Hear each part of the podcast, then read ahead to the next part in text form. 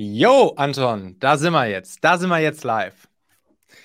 Anton Wieprecht, der Tech-Nerd mit Business-Näschen und Systematisierungsdrang. Fand ich richtig cool, dass du dir, dass du dir das jetzt auch bei LinkedIn oben hingeschrieben hast. Ich bin mir nur nicht War mehr ja ganz ein sehr sicher. guter Tipp. ich bin mir nur nicht mehr ganz sicher.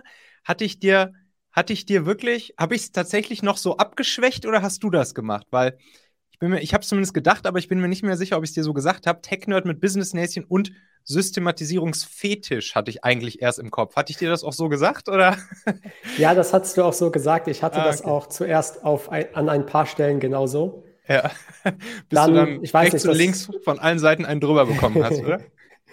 Ja, ich, das ist, das, das ist so entstanden, als ich im Team da, also wir haben im Team darüber gesprochen und Ja. wir haben da jetzt keine finale Entscheidung getroffen, aber das ist jetzt erstmal die abgeschwächte Version. Vielleicht ändern wir das dann nochmal. Ist auf jeden Fall etwas, etwas wahrscheinlich massentauglicher, da hast du schon recht, ja. Wobei, man muss ja auch ab und zu mal ein bisschen anecken, ne? Und damit Das sind wir ja stimmt. hier auch schon beim Thema.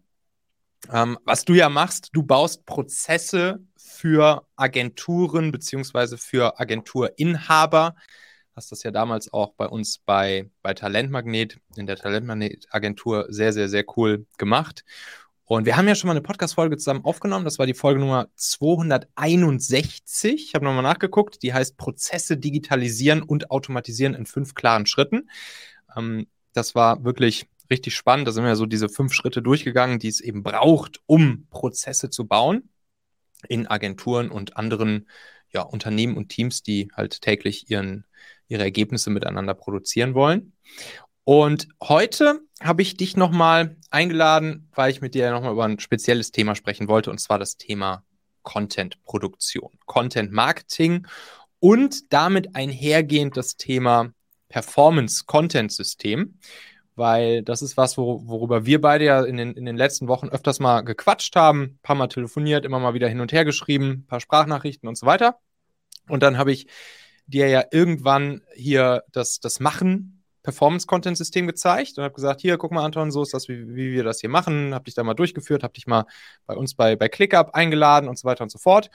Und ja, dann, wie du halt, wie du halt drauf bist, bist halt hingegangen und hast dir das einfach in, in kurzer Zeit äh, auch gebaut, so ein schönes Performance-Content-System. Und das ist jetzt angelaufen und du hast jetzt so deine ersten, was waren es jetzt, die ersten zwei Wochen, glaube ich, ne? Wirst du uns gleich nochmal genauer erklären? Genau, jetzt, jetzt läuft gerade, ist gerade die Veröffentlichung der zweiten Woche und wir arbeiten jetzt an dem Content für die nächste Woche, also am Content der dritten Woche.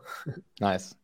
Ja, und da hast du schon mir erste, erste Ergebnisse sozusagen berichtet, äh, warst schon echt ganz happy, hast aber auch noch ein paar Ideen, glaube ich, wie du es noch weiter optimieren willst. Und ja, genau deshalb, ich glaube, das ist jetzt super spannend, da mal äh, den, den kleinen Blick hinter die Kulissen bei dir zu wagen und zu gucken, äh, wie das bei dir funktioniert, wie du das gemacht hast, was deine Kanäle sind, wie der, wie der Prozess läuft und so weiter und so fort. Also herzlich willkommen nochmal, Anton Wiebrecht. Schön, dass wir da jetzt nochmal drüber quatschen können. Ich freue mich drauf, ja. Jetzt bist du ja auch unter die Content Creator gegangen, ne? Und äh, wie kam es denn dazu? Warum hast du dich überhaupt entschieden, jetzt Content rauszuhauen, Anton? Also das war so. Diesen Drang, Content produzieren zu wollen, den habe ich schon eine ganze Weile. Mhm. Ich bin auch jemand, der hat schon als Kind und als Jugendlicher viel über YouTube gelernt. Das heißt, die, also sowohl für die Schule als auch jetzt für meine eigenen privaten Hobbys, viel über YouTube gelernt. Mhm. Und da waren diese, ja, diese Content-Kanäle, die es so im Internet heutzutage gibt, schon immer so sehr, sehr eng mit mir. Und vor allem, vor allem der Channel oder vor allem der Kanal YouTube hat mich vor allem besonders gereizt, weil, weil ich halt so viel Zeit da als Kind und Jugendlicher auch drauf verbracht habe. Ja. Und ja, dieser Gedanke, der hat einfach schon lange existiert. Aber ja, es hat einfach eine Weile gedauert, bis ich es dann auch wirklich angefangen habe umzusetzen. Ja, cool. Und jetzt hast du gesagt, komm, los geht's. Jetzt haust du Content raus. Und das ging ja jetzt wahrscheinlich auch damit einher, dass du dein, ja, dein Angebot sozusagen ja jetzt gerade auch in den letzten Monaten kreiert bzw. geschärft hast rund um dieses ganze Thema Prozesse bauen für Agenturen, oder? Das war doch jetzt wahrscheinlich dann auch der Startschuss, um das auch direkt mit in die Vermarktung aufzunehmen, das Content-Thema, oder?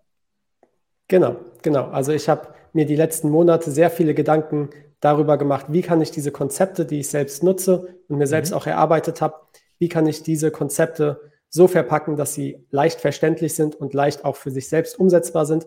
Und da sind mir natürlich die ganze Zeit Ideen gekommen, die ich auch einfach gerne so mit Menschen teilen möchte. Mhm. Und das heißt, genau, ein bisschen inspiriert dann auch durch dich und durch unsere Gespräche kam es dann einfach zustande, dass ich mir jetzt gesagt habe, so jetzt baue ich ein mhm. System für meine Content-Produktion und sorge dafür, dass ich ja einfach keinen Ausweg mehr habe, kein Content zu produzieren. Und so ist das dann gekommen, dass ich jetzt wirklich jede Woche Content produziere. Kannst du, kannst du so ein bisschen zusammenfassen, wie du das Thema Content Marketing so einordnest? Also ich meine, du hast ja auch viel, in, also viel Performance Marketing in deiner Agentur früher gemacht, wie ich, also sowohl, glaube ich, für eure Kunden als auch für euch selbst, so wie ich das äh, verstanden habe. Und wenn du es jetzt mal so vergleichst, Content Marketing, Performance Marketing, wie, wie, wie siehst du da so vielleicht den Trend oder wie schätzt du das ein im Vergleich, vielleicht auch die beiden oder auch das Zukunftspotenzial, die Langfristigkeit ja. etc.? Wie würdest du Content Marketing 2022 so einschätzen und die Jahre danach? Ja, also ich denke, beide Formen, sowohl bezahlte Werbung als auch jetzt organisches Marketing, haben ihren Platz und ihre Berechtigung. Mhm. Die Art und Weise, wie sie genutzt werden, wird sich jedoch über die Zeit ändern und hat sich auch die letzten Jahre und Jahrzehnte immer wieder mal geändert. Und ein großer Punkt, den ich einfach beim Content Marketing, der hat sich jetzt nicht groß verändert. Der, das war eigentlich schon immer so. Aber wo ich einen ganz starken Trend hinsehe, ist, dass ja Content ist auf der einen Seite kann man, also ich betrachte das wie so eine digitale Immobilie. Ich muss die quasi einmal, einmal so ein Content-Piece für YouTube beispielsweise oder einen Blogartikel kreieren und der ja. existiert dann die ganze Zeit. Und das ist so ein sehr schöner Kontrast, so wenn man das Ganze langfristig betrachtet im Vergleich zu der bezahlten Werbung. Ja. Und dieser Trend die nächsten Jahre, den ich so ein bisschen ja, mitbekomme, ist einfach, dass ja, es immer wieder Sachen geben wird, die sich bei bezahlter Werbung ändern, Einschränkungen, was das Tracking angeht, die ganzen Privatsphären-Dinger. Mhm. Und es wird einfach immer wichtiger, dass man, ja, dass man auch einfach m, m, eine ein Following sozusagen aufbaut von Leuten, wo man quasi über die Zeit hinweg das Vertrauen von immer mehr Menschen gewinnt. Und das ja. ist halt eine der großen Stärken von Content Marketing. Und diese, diese Differenz, dieser Kontrast zwischen den beiden Herangehensweisen, da, da wird sich die nächsten Jahre, denke ich, einiges tun. Und einer der Gründe, warum ich jetzt auch nicht nur bezahlte Werbung, sondern auch viel mehr mit Content Marketing arbeiten will. Ja, ja, ja. Also das, was du das Following nennst, das nenne ich ja auch immer gern hier den, den Zielgruppenbesitz, den man sich damit einfach aufbaut. Und wie du halt auch sagst, das Vertrauen der Zielgruppe, das ist, ähm, das ist halt auch ja echt immer so ein massives Ding. Ne? Ich habe gestern einen Artikel äh, auch hier über Content Marketing geschrieben und da ist mir auch nochmal wirklich so, ja, wirklich bewusst geworden, wie, wie krass das ist, dass eigentlich das Content Marketing einen großen Teil dessen schon vorweg abnimmt, was eigentlich in so einem langwierigen Verkaufsprozess sonst auch erstmal passiert. Ne? Also Thema Vertrauen aufbauen, äh, Thema, Thema Kompetenzvermutung aufbauen oder auch Kompetenz zeigen, was weiß ich, Fallstudien, Fallbeispiele von bisherigen Kunden und so weiter und so fort. Das sind so Sachen, die halt in so einem Verkaufsprozess oft mit irgendwelchen Kniffen oder Tricks oder Verkaufsmethodiken oder so äh, kommuniziert werden müssen. Aber das ist halt was, was, was vorher so ein Content schon ganz organisch, authentisch geliefert haben kann.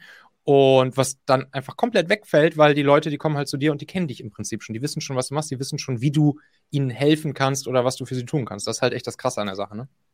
Definitiv. Und das war auch gut, dass du das erwähnst. Das war auch einer der großen Punkte, warum ich mich dann wirklich dann auch dafür entschieden habe, das auch zu machen. Weil ich habe mit vielen aus meinem Netzwerk gesprochen, die das schon seit ein paar Jahren so machen, also mit einem mhm. YouTube-Kanal oder dergleichen. Und was ich einfach von denen immer wieder mitbekommen habe, ist, wie einfach es ist, über, nach einer gewissen Zeit füllt sich irgendwie der Terminkalender und die mhm. Gespräche mhm. sind zum größten Teil sehr, sehr entspannt, weil die Leute kennen einen schon. Man muss nicht so dieses typische Verkäuferische sein, sondern man kann sich mhm. im Endeffekt einfach nur mit den Leuten unterhalten.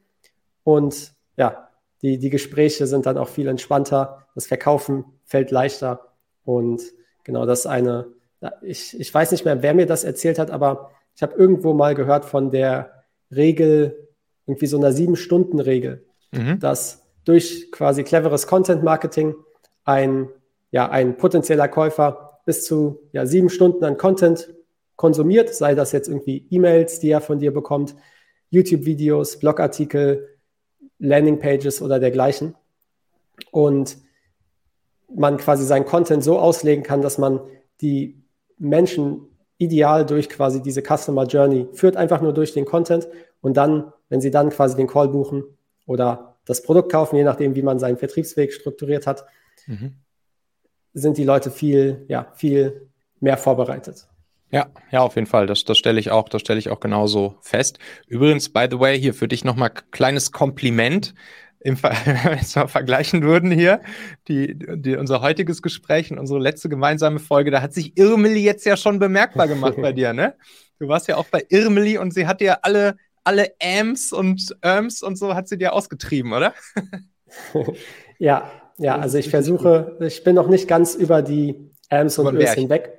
Ja. Und das ist definitiv eine andere Erfahrung, dann ohne die Äs und Öms zu sprechen. Ja, das, das stimmt. Weil man stimmt. Sich, da muss man sich auch ja. selbst erstmal so dran gewöhnen, ne? dass man auf einmal so, äh, dann nochmal so leer, so Räume Gen einfach hat. Genau, so, genau. Und dann, so gefühlte Leerzeilen im Sprechen.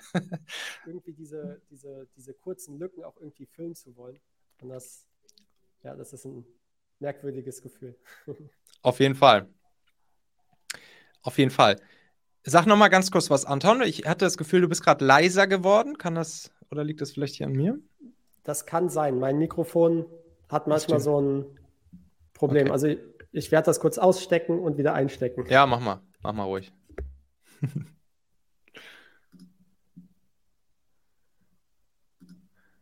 Deshalb hat er sich ja jetzt auch ein neues bestellt. Ach nee, hast du ja noch gar nicht bestellt, ne? Hast du nur dir angeguckt? Ja. Ist es jetzt besser? Ja, ja, ist besser. Perfekt. Sehr gut. Sehr gut. Ja. Okay, pass auf. Dann lass uns doch jetzt mal konkret hier uns dein, dein äh, Performance-Content-System anschauen, das du dir gebaut hast. Ich mache das ja bei dem, bei unserem Machen-Performance-Content-System, wenn man, wenn, wenn wir das sozusagen aufsetzen, dann mache ich das nach dieser SCAVE-Formel, S-K-A-V-E. Das ist im Prinzip auch das, wie ich dir das auch erklärt habe. Äh, nur, dass, es, dass ich da nicht das Wort SCAVE benutzt habe, aber das sind im Prinzip so die, diese fünf Schritte, Strategie, Kanäle, Aufnahme, Veröffentlichung, Erfolg. Und die will ich jetzt einfach einmal kurz mit dir durchgehen. Dann kannst ja. du uns mal jeweils erzählen, äh, was, was du da gemacht hast und was deine Gedanken dabei waren. Also, Strategie, ne? so erster Schritt. Erstmal, du hast dir wahrscheinlich überlegt, ja, für wen willst du überhaupt Content produzieren? Also, wer ist deine sozusagen dein, deine Wunschzielgruppe an Publikum erstmal? Ist ja auch die Frage, Ne? Klar, das ist dann höchstwahrscheinlich am Ende auch deine, deine Kundenzielgruppe für dein, für dein Angebot. Aber trotzdem jetzt erstmal so wirklich auf den Content bezogen. Wer ist da sozusagen deine, deine Wunschzielgruppe an Publikum, an Content-Konsumenten? Und wofür machst du das bei denen? Was willst du da für einen Zweck mit deinem Content bei denen erreichen? Ja, also die Kernzielgruppe, das sind primär Agenturinhaber mhm. und sekundär ja, digitale Unternehmer, die ja, es gibt viele Punkte, die sich überschneiden. Das heißt, Kernzielgruppe sind die Agenturinhaber und dann so digitale Unternehmer noch so ein bisschen drumherum. Ja. Und genau. Die zweite Frage war, was ich für einen Zweck bezwecken will. Genau, was willst du mit deinem Content sozusagen bei denen erreichen, auslösen? Wo willst du sie hinführen? Ja, was genau, soll passieren? Also das, yes, also das, das, so der erste Meilenstein ist einfach dieses, das Schaffen von dem Bewusstsein, was man alles in seinen Prozessen noch rausholen kann. Was ja. man alles aus seinen Prozessen noch rausholen kann. Durch die Optimierung seiner Prozesse den Agenturinhabern bewusst zu machen, zum einen, was es alles, was es alles sozusagen an Quick Wins gibt, die sie machen können, die schon einen sehr starken Impact auf das Tagesgeschäft haben. Ja. Und auf der anderen Seite, was man heutzutage einfach generell mit der Technologie für Möglichkeiten hat, um das Ganze einfach nochmal auf ein nächstes, übernächstes Level zu heben und mhm. dafür das ja, Bewusstsein zu schaffen, sodass sie sich dann in dem ersten Meilenstein zum Beispiel mein E-Book Agency Systems runterladen, wo ich, wo ich sieben Hacks teile, mit denen man in den Urlaub fliegen kann, ohne dass es einer merkt. Sehr gut. Sehr gut. Und dann ist ja bei der Strategie auch immer noch so eine, so eine wichtige Frage. Macht man Content für also sehr thematisch sehr spezialisierten Content für dann tendenziell eine, eine kleine Gruppe von Menschen, die dann halt natürlich möglichst, möglichst exakt in die Zielgruppe passen, die du haben möchtest und vielleicht auch schon konkret solch ein Bedürfnis hinzu oder weg von haben, dass du eben mit deinem Angebot irgendwann später mal erfüllen kannst. Oder machst du das Ganze etwas weiter machst du es etwas breiter, sprichst damit mehr Menschen an, mehr insgesamt, dafür vielleicht auch die Streuverluste etwas größer. Dafür aber möglicherweise wieder das Potenzial, dass, dass mehr Empfehlungen daraus resultieren, weil du halt einfach viel mehr Menschen auf einen Haufen ansprichst. So, wie hast du dich da entschieden und wie, äh, was war dein, deine Denke dann dahinter? Ja, also mein erster Gedanke war, es so nischig zu machen wie nur möglich. Mhm. Davon bin ich jetzt aktuell so ein bisschen weg.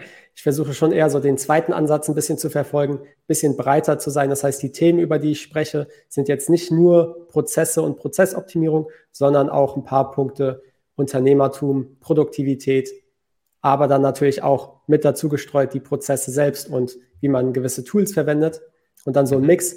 Und ja, ich habe mir vorgenommen, dass sich das einfach über die nächsten Wochen und Monate entwickelt und ich das jetzt nicht irgendwie an einer Strategie unbedingt festhalten will, sondern einfach schaue, was mir Spaß macht, was gut ankommt und dann einfach in den kommenden Wochen und Monaten immer mal wieder anpasse. Und dann, ja, ist es ja. möglicherweise breiter, möglicherweise ein bisschen, bisschen, ja, zielgerichteter. Mhm. Aber aktuell versuche ich das schon so ein bisschen über diese Themen, die ich gerade genannt habe, zu verteilen, den Content. Okay. Dann ist ja immer noch eine Frage auch, dass man sich sozusagen bei dieser Strategiefindung auch noch einmal anguckt, so, was machen andere? Also sowohl beispielsweise, wenn es jetzt irgendwelche Wettbewerber in deinem Bereich sind, vielleicht die halt schon Content raushauen, so, was ist da vielleicht gut, was ist nicht so gut, was würdest du besser machen, was, was kannst du besser machen, was kann man sich bei denen abgucken, wo, kann man sich was inspirieren lassen oder natürlich auch vielleicht andere Content Creators mit einer ähnlichen Zielgruppe wie du. Hast du da mal so ein bisschen auch dich mit beschäftigt, reingeguckt und hast mal geguckt, was die anderen so machen? Oder war dir das komplett egal?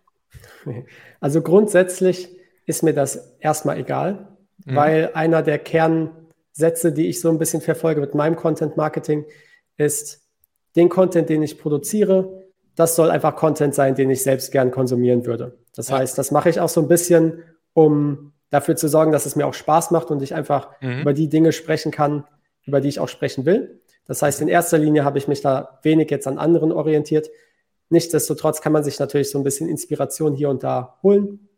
Mhm. Und eine Sache, wo ich recht viel Potenzial sehe, das jetzt aber schon wieder eher so Richtung die der zielgerichteten Art des Contents geht, ist es ja einfach viel auch hinsichtlich be bestimmter Tools und Möglichkeiten, Prozesse zu optimieren und automatisieren heutzutage spreche und da vor allem auf YouTube vielleicht ein paar Tutorial-Videos und dergleichen mache. Und mhm. das, ja, das gibt es in, im deutschsprachigen Raum aktuell sehr wenig. Okay, alles klar. Da kommen wir dann nachher beim letzten Schritt nochmal drauf zu sprechen, mhm. wenn es darum geht, dann da auch die Brücke zu bilden aus dem Content heraus sozusagen in deine nächsten Schritte bei dir. Das gucken wir uns dann nachher nochmal an, weil das wird gerade bei so Tutorial-Videos ist das immer eine, eine spannende Geschichte. Mm, aber erstmal kommen wir jetzt zum, zum nächsten Schritt, das sind dann nämlich das K, Kanäle. So, bei so einem, zumindest jetzt so bei dem, bei dem Content-System wie wie wir es jetzt hier bei, bei Machen machen und so, wie ich es dir dann ja auch gezeigt habe, so wie du es jetzt auch machst, da basiert das Ganze ja darauf, dass es sozusagen einen, eine, eine Ebene, die die Grundebene ist, die, die Ebene des Pillar-Contents, wo sozusagen ein Content-Piece, ein Content-Stück produziert wird als, ja, als Basis, Ausgangs-Content. Äh, und daraus wiederum entstehen dann verschiedene Micro-Contents, die daraus zum Beispiel geschnitten werden, produziert werden, erstellt werden, die dann auch auf den verschiedenen Kanälen gespielt werden können. So, das führt ja einerseits dazu, dass, dass das bei dir in der Content-Produktion erstmal vergleichsweise wenig Arbeit und Aufwand ist und trotzdem du damit auf verschiedensten Kanälen regelmäßig häufig sichtbar wirst und häufig posten kannst. Was, was war so die Denke dahinter, welche Kanäle du bespielen möchtest und für welche hast du dich dann entschieden? Ja, also wie schon zu Beginn der Podcast-Folge erwähnt, habe ich mich unter anderem für YouTube als Kanal entschieden, einfach weil ich mich da recht gut auskenne, so wie die Plattform funktioniert. Also ich bin jetzt kein großer Facebook- oder Instagram-Nutzer. Das heißt, ja. da habe ich nicht so die, nicht so die starke Relation dazu. Und das heißt, YouTube bietet sich auch ganz gut an als halt diese erste Ebene des Pillar-Contents. Das heißt, ja. ein YouTube-Video ist bei uns quasi der Start vom ganzen Prozess. Mhm. Und dann ableitend davon haben wir uns entschieden für LinkedIn, also mehrere Posts die Woche auf LinkedIn, mhm. einen Blogartikel in der Woche und zwei Newsletter die Woche. Ah ja. Und genau, das YouTube-Video, das produzierst du dann einmal pro Woche. Das heißt, ein Video jetzt aktuell, genau. nicht wahr? Genau. LinkedIn-Posts, Blogbeitrag, ein Blogbeitrag hast du gesagt, ne? Oder zwei? Ein Blogbeitrag. Ein Blogbeitrag. LinkedIn-Posts, wie häufig? Aktuell dreimal. Dreimal unterschiedliche Posting-Formate? Ja. Genau. Welche? Wir haben uns noch nicht, also wir wollten uns erst auf Feste jede Woche einigen, aber ja. jetzt, da wir noch so am Anfang sind und ich LinkedIn noch nie gemacht habe, okay. variieren wir das jetzt zu Beginn einfach erstmal. Okay, cool. Was haben wir da? Also da hätten wir, da hätten wir dann zum Beispiel Videoposts, Textposts, Bildposts, Slideposts. Und da testest du gerade einfach ein bisschen rum, ne? Genau. Umfragen, genau, kannst du natürlich auch mal machen. Genau.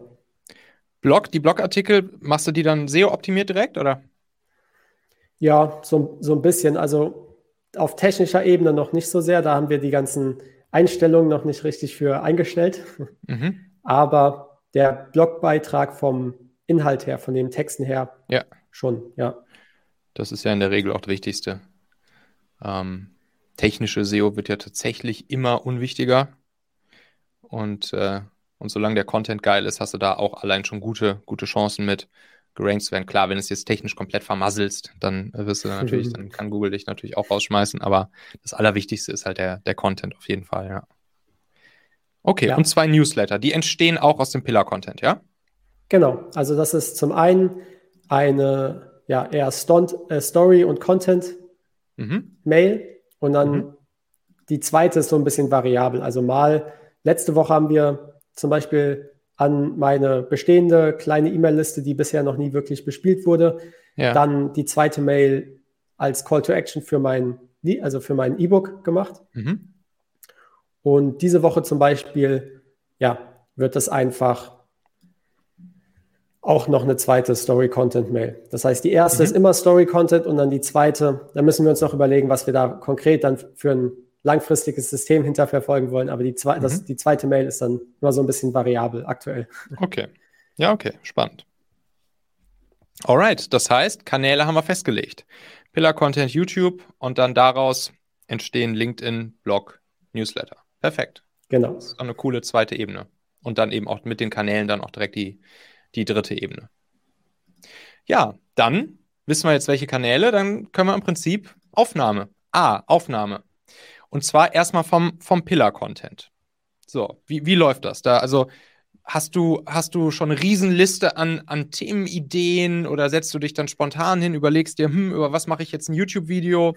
Wie, wie läuft das bei dir ab, so dann ein, yes. ein so ein YouTube-Video aufzunehmen? Ich meine, ist klar, das Ganze steht jetzt bei dir noch am Anfang und das wird sich auch über die Zeit natürlich noch einpendeln, du wirst dazulernen und so weiter und so fort, aber das ist jetzt gerade das Spannende, dass wir jetzt hier bei dir einmal live mitbekommen, wie das Ganze startet. Ja, genau. Also, wir haben eine Liste mit Themenideen, die mhm. haben wir ja die, den letzten Monat über gefüllt und die füllt sich immer weiter. Also ist jetzt noch keine gigantische Liste, aber ist auf jeden Fall schon mal eine Liste, die jetzt für ein paar Monate ausreichen sollte. Sollten wir jetzt nichts weiteres hinzufügen.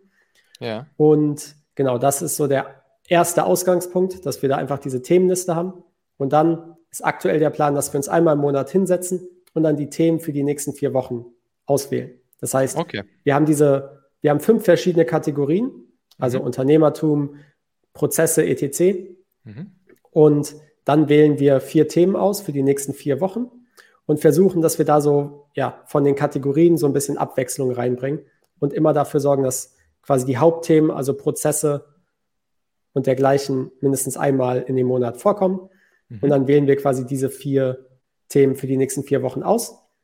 Und dann, wenn es soweit ist, quasi ein Thema vorzubereiten, Mhm.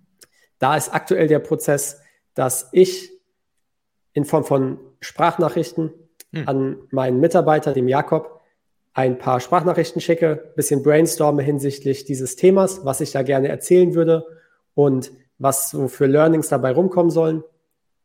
Und er, ja, nimmt dann diese Sprachnachrichten und schreibt dann quasi so ein, ja, so ein Videoleitfaden vor. Also es ist kein Wort für Wortskript, sondern einfach so ein strukturierten Leitfaden. Mhm.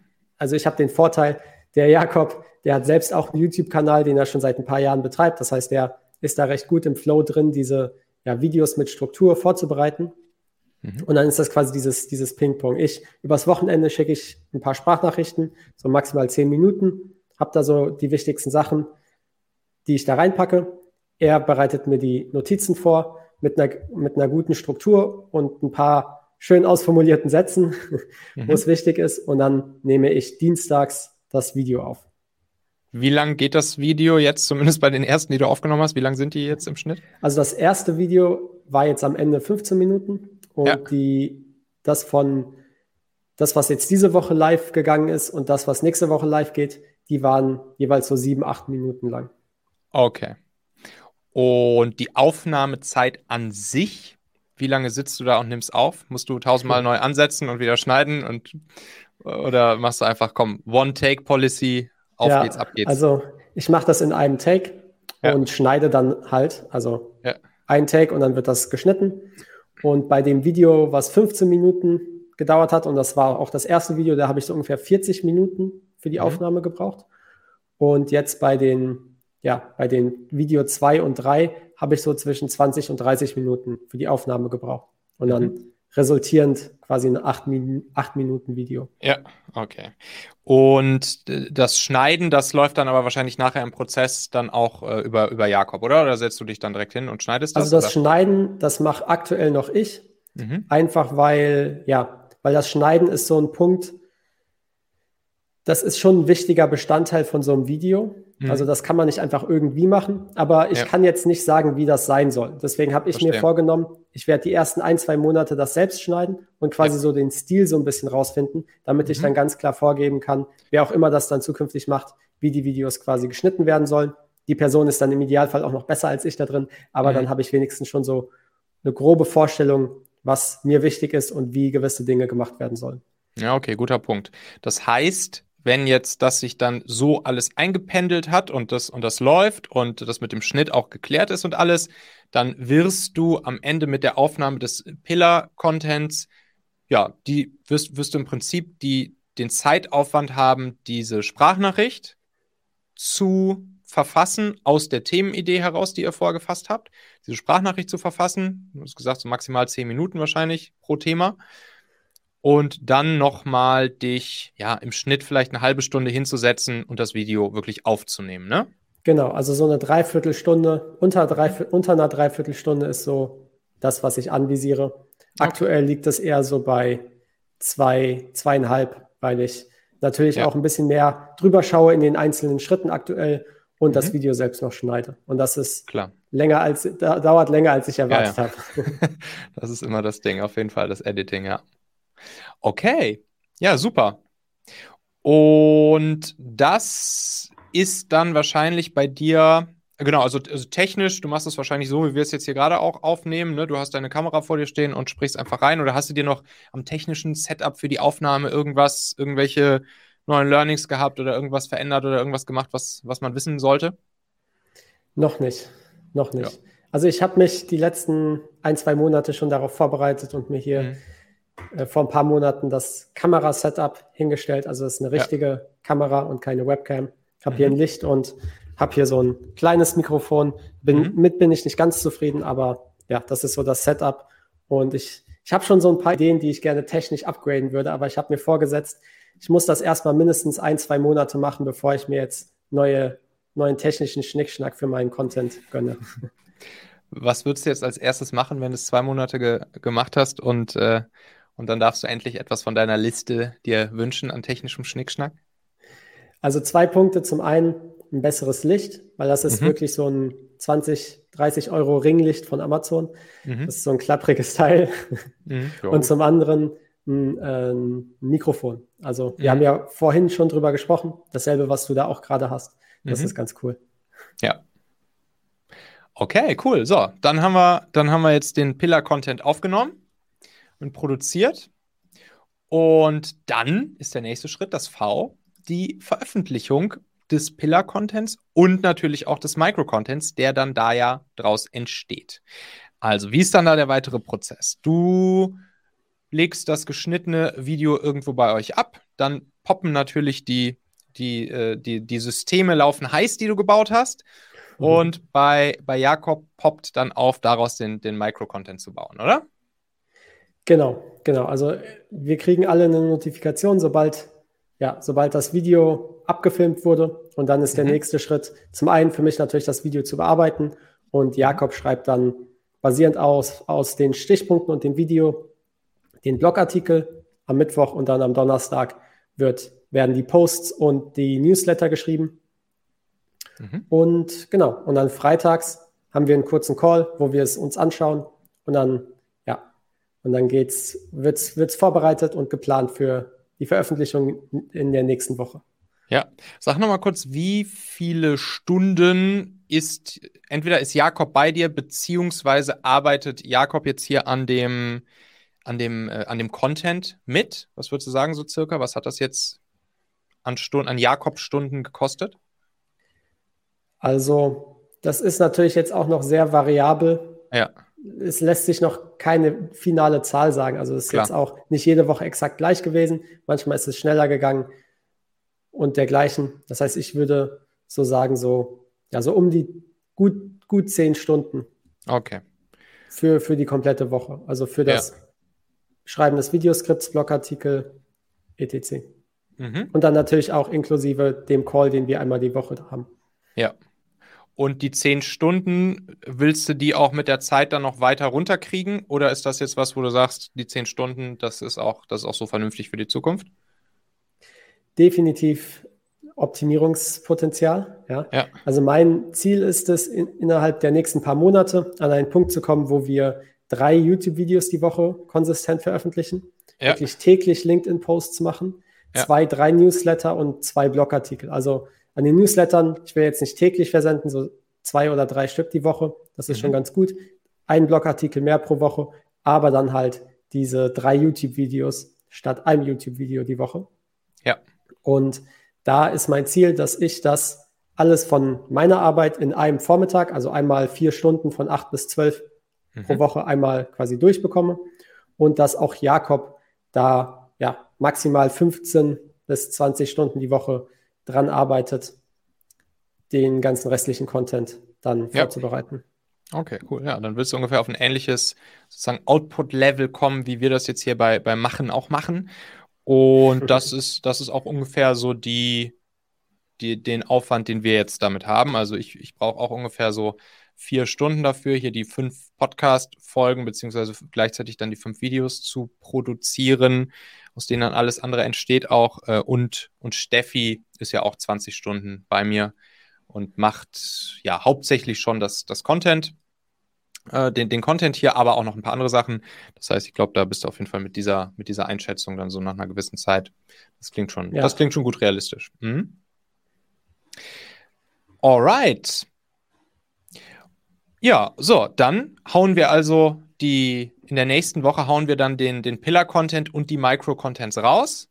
Das passiert dann ja sozusagen auch alles in derselben Woche. Ne? Also der, sowohl der Pillar als auch die Micro, das ist dann genau. sozusagen genau. immer so eine kleine Themenwoche bei dir, was dann sozusagen auf allen Kanälen um das, um dieses äh, Thema dann geht, des Pillar-Contents. Und dann wird das alles in der einen Woche, also in der nächsten Woche dann immer veröffentlicht, ne? Yes. Jo. Dann haben wir es veröffentlicht. Dann kommt noch das E. Das ist der Erfolg. Der Erfolg. Was, was, was ist jetzt passiert? Was ist passiert, nach deiner ersten Woche? Was ist bei euch passiert intern und was ist, was hast du von, hast von außen überhaupt? Hast du schon irgendwas gemerkt? Hast du was gemerkt? Ja, nein? Wenn ja, was? Ja. Was ist passiert? Ja, also es gab ein paar Überraschungen. Ja. Also ich muss ganz ehrlich zugeben, LinkedIn war in den vier Kanälen bei mir zu dem Zeitpunkt, wo dann die erste Woche veröffentlicht werden sollte, auf niedrigster Priorität. Ich habe eher mhm. so an YouTube-Veröffentlichungen gedacht, an den Blogartikel, an den ja. Newsletter und LinkedIn hatte ich schon fast vergessen, ehrlich gesagt. Was? Und dann äh, nur dank quasi meiner Erinnerung, die ich mir eingerichtet habe, ja. ist mir dann aufgefallen, hey, ich du muss ja hattest komplett, du, du, hätt, achso, du hättest sogar das Posten fast vergessen, ja? Genau, ich hätte das ah, Posten ah, okay. fast vergessen. Das war eine ah. Sache, die wollte ich noch nicht automatisieren, weil ich zu Beginn einfach, Klar. um die Plattform noch kennenzulernen, ja, noch mehr manuell machen will und hatte mir dafür eine Erinnerung eingerichtet. Und hätte ich die nicht gesehen, hätte ich das wahrscheinlich vergessen an dem Tag. Und erstaunlicherweise Anton, Anton, hat dann aber der, der LinkedIn-Content, das LinkedIn-Content-Piece ja. einfach direkt am ersten Tag am besten performt von allen Dingen, die wir gemacht haben. Mhm. Und äh, genau, also Was heißt das, das konkret? YouTube, genau, also das YouTube-Video, das erste, was jetzt so vor zehn Tagen rausgekommen ist oder vor einer ja, guten Woche, mhm. das hat mittlerweile, ich glaube, so 90 Aufrufe. Mhm. Also ganz, ganz okay für, für das erste Video auf einem neuen ja, Kanal. Ja. Und der erste LinkedIn-Post, der hat jetzt mittlerweile knapp 4000 Ansichten mhm. aus einem, ja, mein Netzwerk war so rund 900 Personen und ich habe da noch nie was gepostet. Also relativ kalt an ein kleines Netzwerk und das ist quasi direkt am ersten Tag so ein bisschen mini-viral gegangen. Und das mhm. war schon ganz cool, weil es haben sich so von dem Post direkt so rund, ja, so rund ein Dutzend Leute direkt mhm. auf mein E-Book runtergeladen und auch ein paar Personen, die dann sogar äh, im Anschluss direkt einen Termin vereinbart haben für mein Agency OS-Programm.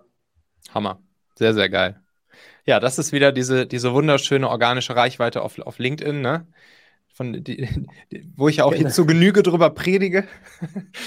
und, ja. äh, und das ist, das ist mal wieder echt der, der Hammer. Ne? Paar hundert Kontakte, darunter ja wahrscheinlich auch einige, die jetzt nicht direkt sich für dein Thema jetzt so hypermassiv interessieren.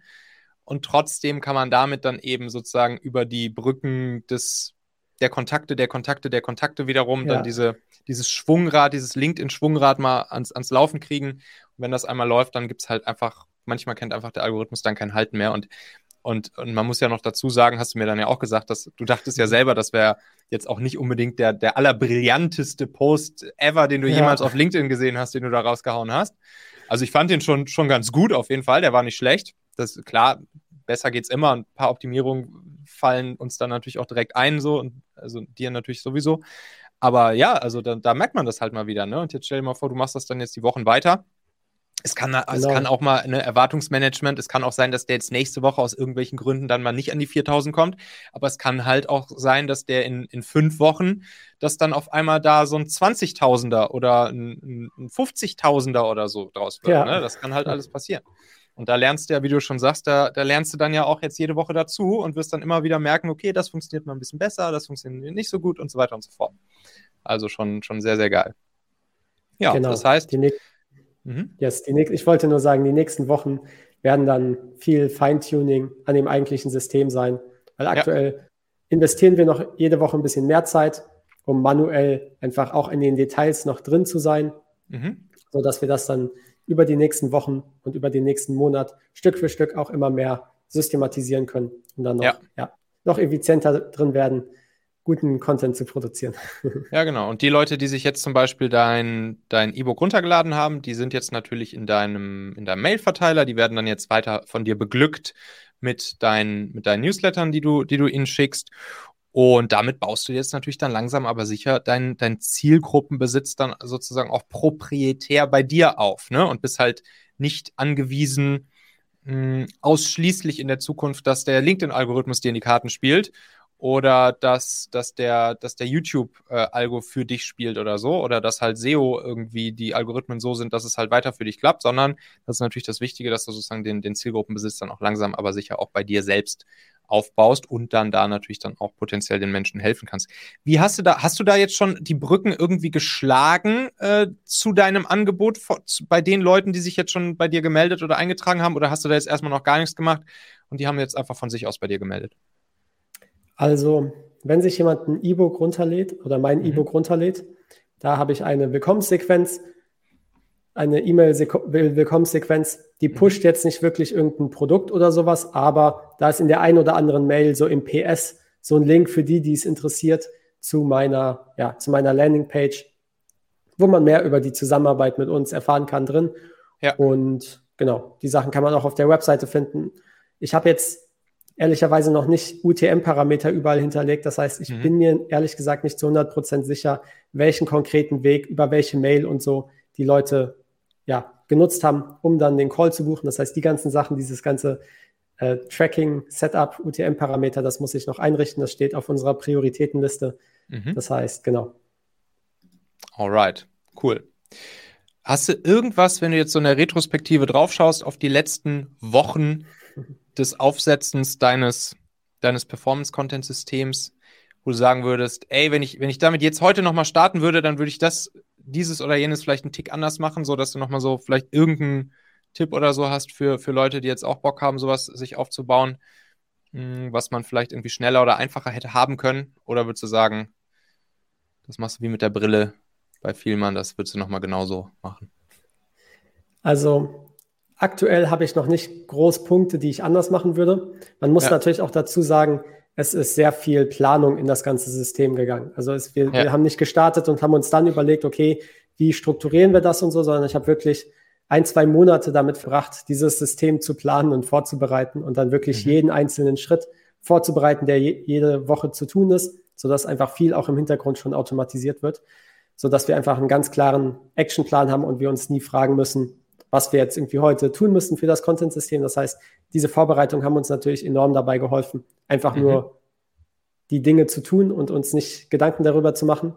Das Einzige, was ich mir ja, gewünscht hätte, wäre noch früher zu starten. Aber das ist wie bei allen Dingen so, man wünscht sich immer früher gestartet zu haben. Genau. Ja, so ist es. Wir haben halt nur diese 80 Jährchen, diesen wunderschönen Planeten. Aber gut, äh, die, wollen wir mal, wollen wir mal geduldig bleiben, solange wir dann, solange wir dann wenigstens starten irgendwann, dann ist es ja auch, dann ist es ja auch gut, ne? Alright. Ja. Anton, jetzt hast du schon so viel hier von, de, von deinem E-Book und so erzählt. Wenn ich jetzt Agenturinhaber oder etwas ähnliches bin und Bock auf Systeme, Prozesse habe und mir das mal angucken will vom Anton, so dass ich dann auch in Urlaub fahren kann und keiner merkt's. ähm, wo kann ich das am besten machen? Wo kann ich mir jetzt hier deine, deinen Content angucken? Genau, also zwei, drei, zwei, drei Kanäle. Zum einen meine mhm. Webseite antonwiebrecht.com oder .de. Mhm. Da kann man mehr über mich erfahren, über das, was wir machen und auch sich das E-Book runterladen, Agency Systems. Ehrlicherweise ist das sicherlich auch für die meisten anderen Unternehmer interessant. Es richtet sich zwar an Agenturinhaber, aber viele der Konzepte lassen sich auch allgemein anwenden. Das heißt, ja, runterladen würde ich, also ich würde es jedem empfehlen, sich runterzuladen, einfach nur um ja ein bisschen Inspiration für seine Prozesse und für sein Tagesgeschäft zu bekommen. Und abgesehen von der Webseite, LinkedIn und YouTube sind ja jetzt meine Hauptkanäle. Da ja. einfach auch unter Anton Wiebrecht mich sich mit mir vernetzen oder mir folgen, beziehungsweise meinen Kanal abonnieren. ja, werde ich natürlich auch alles drunter verlinken hier in den Show Notes. Und was ich dann da auch immer nochmal wirklich sehr vorbildlich faszinierend finde, ist, ist eben auch wirklich nochmal zu sehen, wie simpel du es halt auch bei der Produktion hältst. Ne? Und das ist halt gut. Also du stellst da die Kamera neben deinen Rechner, sagst, du hast jetzt erstmal dir noch kein technisches Schnickschnack selbst erlaubt. Und das ist eben das, das Wichtige und, und, und, das, und, das, und das Lehrreiche an der Sache. Man muss halt nicht erstmal riesengroßes technisches Schnickschnack-Studio, sonst irgendwas bauen, sondern Kamera hinstellen, Ringlicht für 30 Tacken, fertig, aufs Knöpfchen drücken, los geht's und dann halt ein vernünftiges Content-System dahinter, damit eben diese Content-Produktion nicht ausartet in unendlich viel Arbeit und, und, Stress und ein Klotz am Bein ist, sondern dass es eben schön einfach von der Hand geht und ins normale Daily Business, das darf ich nicht vergessen, das ist ja hier nicht dein Daily Business, diesen Content zu produzieren, äh, sondern du hast natürlich deine, deine Kunden, mit denen du zusammenarbeitest und das darf dann natürlich nicht zum Klotz am Bein werden, diese Content-Produktion. Genau, das ist auch eines der größten Learnings, nicht nur jetzt für die, für die Content-Produktion und die Content-Systeme, sondern eigentlich für alles, was man als Unternehmer macht oder als Selbstständiger auch macht. Diese Content-Produktion, das hatte ich schon seit Monaten, Jahren vor, mhm. das zu starten. Aber es hat immer wie so ein Riesenberg an Arbeit für mich gewirkt. Mhm. Und das hat man in ganz vielen Bereichen. Und die Lösung, die ich für mich selbst gefunden habe in solchen Dingen, ist einfach, dass man durch Systeme und durch Planung und durch die Prozesse, die dann dahinter stehen, es sich selbst einfach so einfach wie nur möglich macht, dann diese Dinge auch zu tun. Also jetzt in dem Kontext Content-Produktion, dass ich es mir selbst zum einen so einfach mache wie nur möglich, den Content zu produzieren und zum anderen auch Systeme schaffe, ja, die da, die, die Content-Produktion einfach als non-negotiable darstellen. Also zum Beispiel Jakob, wenn ich keinen Content produziere, dann hat er irgendwie 10, 20 Stunden die Woche nichts zu tun. Ja. Und das ist dann auch doof. Das heißt, ich habe hier von verschiedenen Seiten sorge ich dafür, dass zum einen die Content-Produktion mir so einfach fällt wie möglich, weil ich ein System habe, was mir einfach jeden Tag oder jede Woche sagt, was ich jetzt zu tun habe. Ich muss mir das nicht immer wieder neu überlegen. Mhm. Und zum anderen Gegebenheiten geschaffen, die einfach ja, dafür sorgen, dass es unglaublich schwer ist, quasi kein Content zu produzieren. Sehr cool. Das war nochmal eine richtig, richtig gute Zusammenfassung. Tausend Dank, Anton Wiebrecht. Bis zum nächsten Mal. Hau rein. Bis zum nächsten Mal. Ciao.